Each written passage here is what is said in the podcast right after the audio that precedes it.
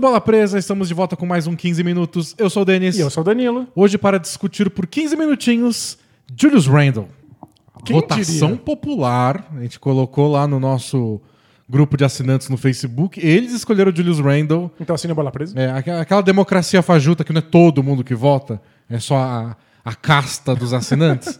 Mas um dia a gente chega lá, né? É só, é só todo mundo assinar o Bola Presa que todo mundo vota. É isso, a gente tá fazendo nossa parte pro mundo inteiro poder, É. poder votar. Então, se você quiser votar na, na- no tema da semana que vem, assine o Bola Presa. O link tá na descrição aqui do vídeo no YouTube e na descrição do podcast, já que esse vídeo vai ser transformado em áudio e vai entrar no nosso feed.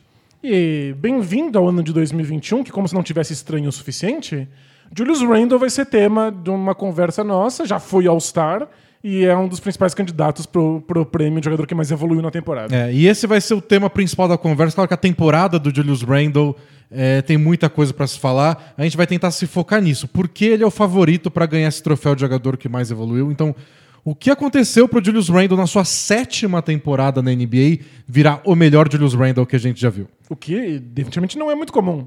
Jogadores demorarem tanto pra chegar num É. patamar desses. né? E o Knicks tá voando e é muito por causa dele. Então, vamos Sem falar dúvida. Julius Randle. Vamos. 15 minutos determinados pela nossa ampulheta, que não é 15 minutos, mas ele já tem um pouquinho de acréscimo. já, já é generosa com a gente. Posso virar? Vamos lá. Vamos lá, Areia. Está valendo. Tivemos, tro- trouxemos muitos dados nós dois, né, Danilo? A Isso. gente separou, eu tenho uma listinha aqui, você tem a sua listinha de informações.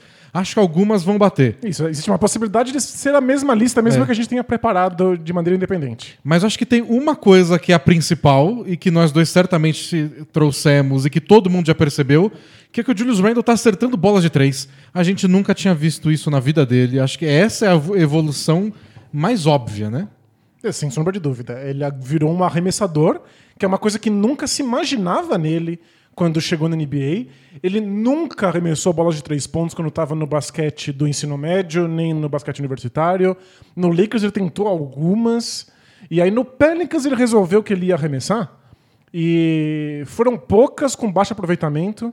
No Knicks, na temporada passada, ele acertou 27% das bolas de três pontos. O que, pra quem É não está ruim. acostumado, é um número medonho, é um número que faz com que você não devesse estar arremessando essas bolas. E aí, pra ele chegar agora e acertar 40% nas bolas de três, Ele é tá uma perto evolução. de 41% já. É, é uma evolução sem precedentes para um arremessador que está arremessando tantas bolas. Você acerta quando você diz sem precedentes. Porque saiu uma estatística essa semana que ele é o primeiro jogador da história da NBA, entre aqueles que arremessaram pelo menos 200 bolas de três numa temporada, assim, caras que arremessam com regularidade, a subir de uma temporada para outra de menos de 20, de menos de 30 para mais de 40% de aproveitamento de três pontos. É absurdo. né? Ninguém nunca deu um salto assim tão, tão grande. Porque menos de 20 é, é simbólico, é tipo, não. É tipo, não faça. Não é. faça. E mais de 40 é especialista. Ele foi de alguém que não deveria estar arremessando para alguém que deveria arremessar todas. É. Tanto que agora o questionamento principal é: é pra valer? O Knicks pode montar o elenco deles pro ano que vem pensando: é, o Julius Randle arremessa de 3, esse cara arremessa de 3? Ou é meio que é fora da curva e temporada que vem volta um pouco à normalidade? É que a gente já passou um bom tempo pensando quando é que voltaria para a média normal dele os arremessos, e isso nunca acontece. Os jogos continuam passando, ele continua acertando essas bolas. É que nessa temporada tá acontecendo isso. É, foi- a gente questionou muito o começo, co- quando vai voltar, e não voltou. Ele tá só num nível altíssimo. Mas já aconteceu na NBA de jogadores terem uma temporada muito espetacular de três pontos e depois voltar meio que ao normal. Isso, mas é um normal dentro da média, não um normal de 20% de É. aproveitamento. Ó, né? Na carreira dele, nas duas primeiras. A primeira temporada dele no Lakers não conta de verdade, porque ele foi a sétima escolha do Lakers em 2014. E aí no primeiro jogo, com 15 minutos de partida do primeiro jogo, ele quebrou a perna e perdeu o resto da temporada inteira. E foi voltar um ano depois. Lembrando que ele também se lesionou no basquete universitário. É, então, nem, nem conta. A primeira temporada que ele jogou de verdade no Lakers, acertou 27% das bolas de três. Que é, como a gente disse, ruim. No segundo ano, 27%. E no terceiro, que foi o último ano dele no Lakers, 22% de acerto nas bolas de três. Você aí em casa, arremessando do meio da quadra, deve conseguir 22% de aproveitamento. Aí ele foi pro New Orleans Pelicans e o aproveitamento subiu para 34%. que é beirando a média da NBA. Aí ano passado o Knicks caiu para 27, como você disse, e agora beirando 41. Então, tipo, é muito fora da curva, não comparando só ano passado, a toda a carreira dele. É, esse é o meu receio, de ser uma coisa muito fora da curva. Mas se ele voltar para 37, isso, tá, bem, é, tá se lindo. você tiver um pouquinho acima da média. É. Mas eu acho que é interessante a gente discutir como isso aconteceu. Porque se ele simplesmente tivesse acordado um dia com essas médias absurdas, a gente tende a achar que deve normalizar, que pode ser só uma boa fase. Mas pelo jeito foi um treinamento específico para que isso acontecesse. Ele é um dos jogadores que mais se beneficiou da, da, da off-season para ele. Gigantesca, né? esticada. O Knicks não foi pra bolha, então ele ficou de férias, entre todas as aspas possíveis, de março até novembro. Isso, então ele teve férias gigantescas para treinar, em que, segundo ele, foram arremessadas 1.500 bolas por dia desde que ele abandonou as quadras por conta da, da, da, paralisação da, paralisação da da. Covid. E isso é um efeito Kobe. É, quando ele saiu do Lakers, ele teve uma conversa com, com o Kobe Bryant que falou para ele que ele tinha que ser o jogador que arremessava 1.500 bolas por dia e que o, o principal conselho que ele tinha pro Julius Randle era assim que você chegar numa cidade para jogar uma partida fora de casa, vai para uma quadra e arremessa. Não importa que hora seja, não importa quão cansado você esteja, torne isso um hábito e você vai ver que seu, seu arremesso vai se transformar. É, todo, toda a filosofia de trabalho do Kobe baseava-se nisso, né? Tipo, treina mais que todo mundo, faça mais, nunca descanse.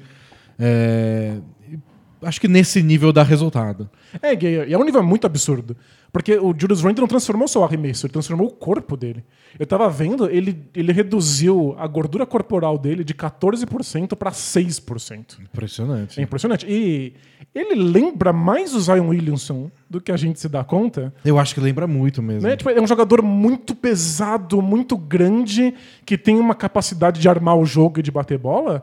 E dá pra ver como perder peso não atrapalha os jogadores. Pelo contrário, ajuda, né? Ajuda. E a semelhança dele com o Zion é legal porque é, outra coisa que contribuiu para o Julius Randle ser essa melhor versão dele nessa temporada é a função dele em quadra, né? E ele chegou na NBA meio sem posição, porque ele é muito baixo para a posição 4, se você considerar a posição 4 clássica, mas ele chega em 2014 na NBA, que é quando está começando a mudar. Então estão começando a usar cada vez mais jogadores baixos como pivô e jogadores do, do tamanho dele mesmo, a posição 4, mas para arremessar de 3, para espaçar a quadra, e não é o que ele fazia. Então ele ficou num híbrido de não saber direito como jogava.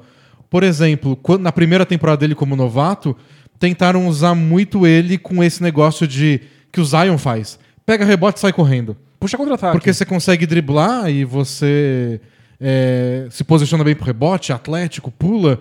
E ele fazia isso. E não sabia o que fazer quando chegava no ataque. Não tinha visão de jogo, não tinha os passes, não finalizava bem na cesta, que é o que o Zion faz.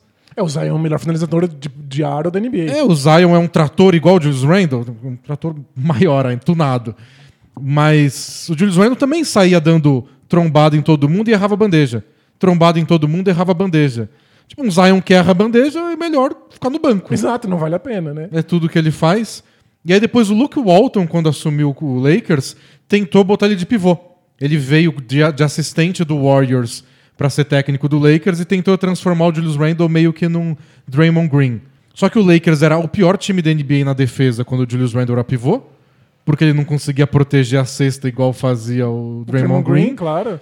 E os passes não eram iguais. Então ele não conseguia pegar a bola e armar do jeito que o Draymond Green fazia. Então acabou sendo. Tipo, ah, tem um talento aí, ninguém sabe como usar. É, mas ah, o problema principal é que ele estava no lugar errado na hora errada. Ele basicamente nasceu no- um pouquinho antes do tempo que ele deveria ter nascido.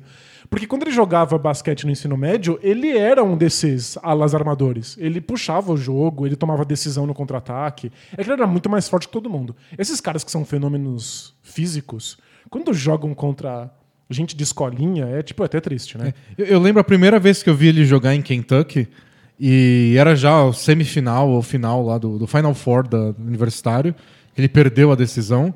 E isso é, tipo, eu sei que tem um cara de, de Kentucky que é cotado para ser top 10 da NBA, deixa eu assistir. Apareceu na tela, falei, é esse cara. É, né, é muito É, evidente. tipo, fisicamente era ele um bando de criança.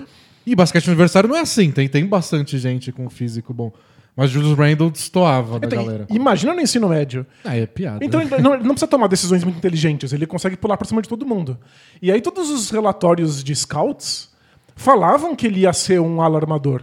Acontece que quando ele chegou em Kentucky, não era isso que queriam que ele fizesse. Ele teve um papel muito mais próximo da, da É, ele cesta. jogava no garrafão. Ele jogava como pivô. E aí a NBA não estava preparado, o basquete não estava preparado para ter alas armadores daquele tipo. É, e nem ele tava preparado. né? Então, e- e- talvez ele tivesse ficado mais preparado se ele tivesse tido essa experiência universitária. Sim, pode ser. Então, tipo, o Zion apostou-se muito mais nisso. E por isso que eu acho que o Julius Randle nasceu um pouquinho antes do tempo. Incentivaram que ele fizesse uma coisa que não era aquilo que ele fazia melhor, ele não teve chance de desenvolver aquilo que faz ele um jogador diferente. E agora, nessa temporada no Knicks, a gente tá vendo ele organizar melhor o jogo. Ele é o centro das atenções do Knicks, o ataque do Knicks, que não é grande coisa, mas nessa sequência de oito vitórias seguidas que eles estão, é o melhor ataque da NBA. É absurdo. Por, por oito jogos, né? E é o Julius Randle. E o ataque é tudo passa pelo Julius Randle. É, ele é o terceiro jogador que mais toca na bola na NBA.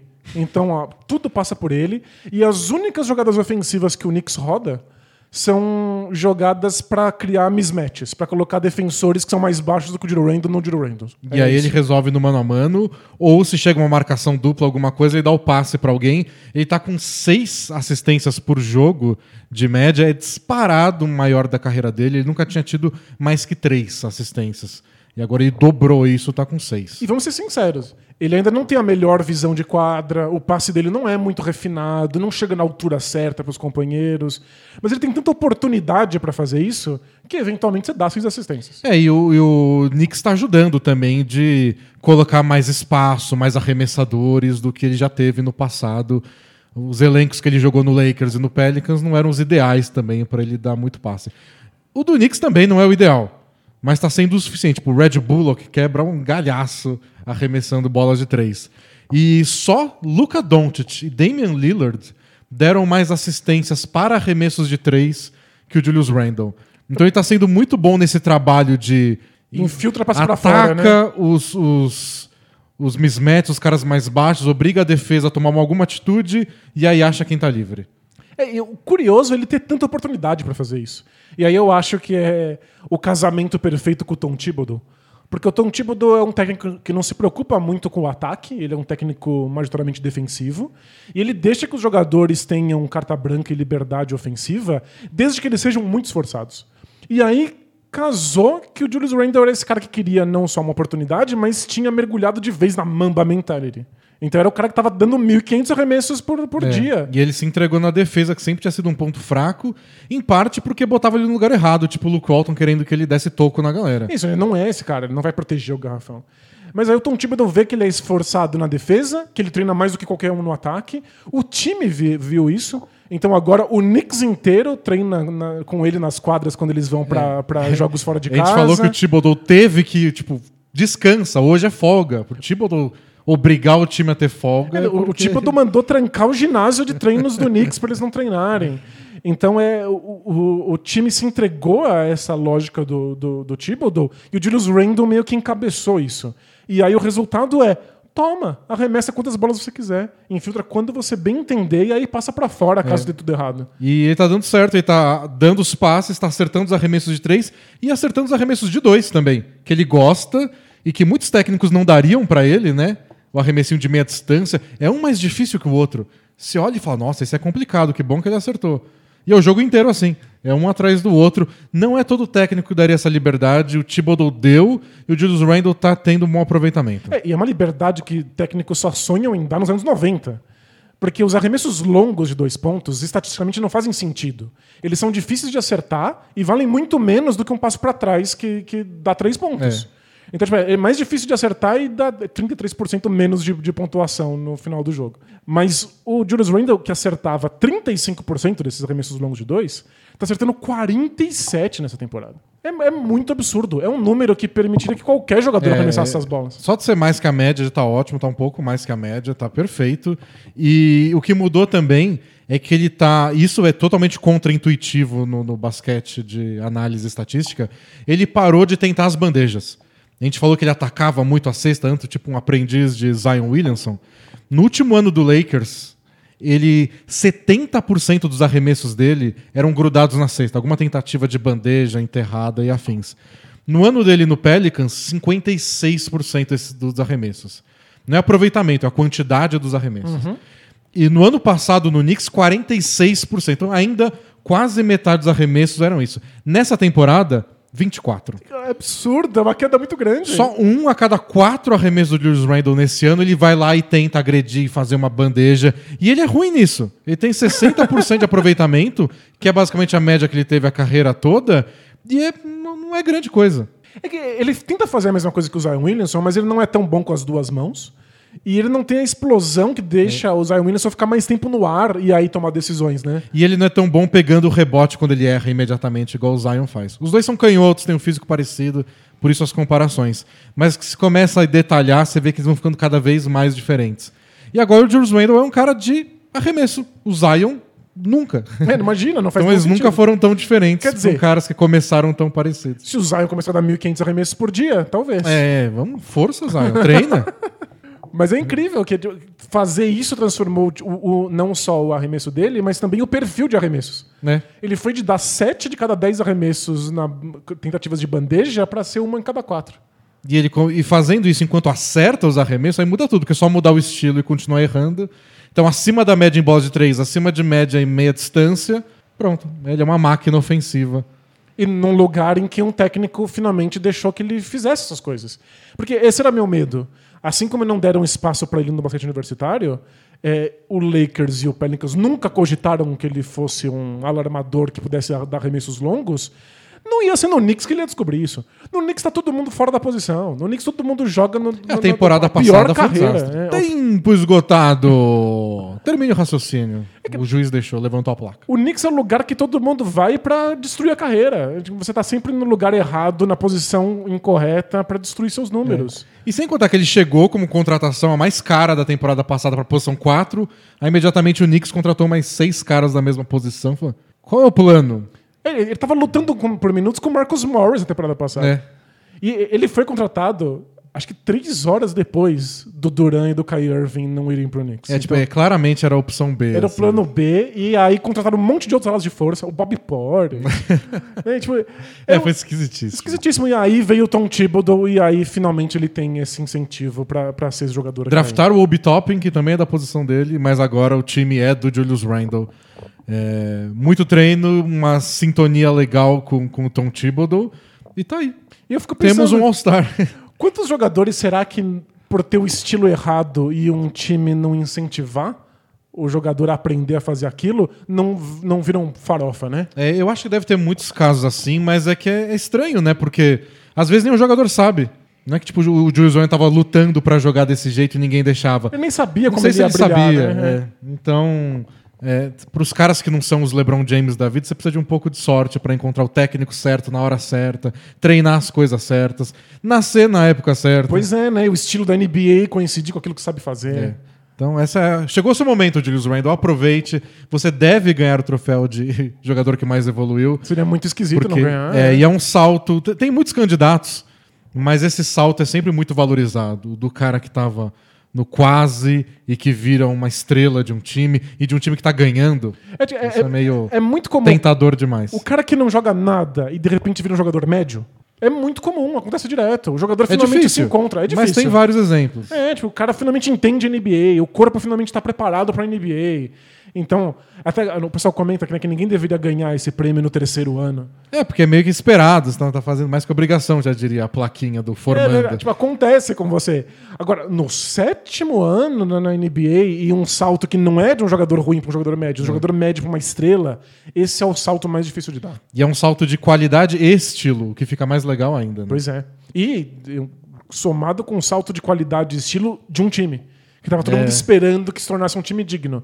Então, mesmo se você ignorar as estatísticas e quiser contar a historinha, a historinha desse Knicks é a melhor da temporada e, o Julius Randle. é o símbolo dela. né? Exatamente. Então é isso, pessoal. Esse foi nossos 15 minutos de hoje para discutir o Julius Randle. Espero que toda a família Knicks tenha ficado feliz, que hoje foi só elogio.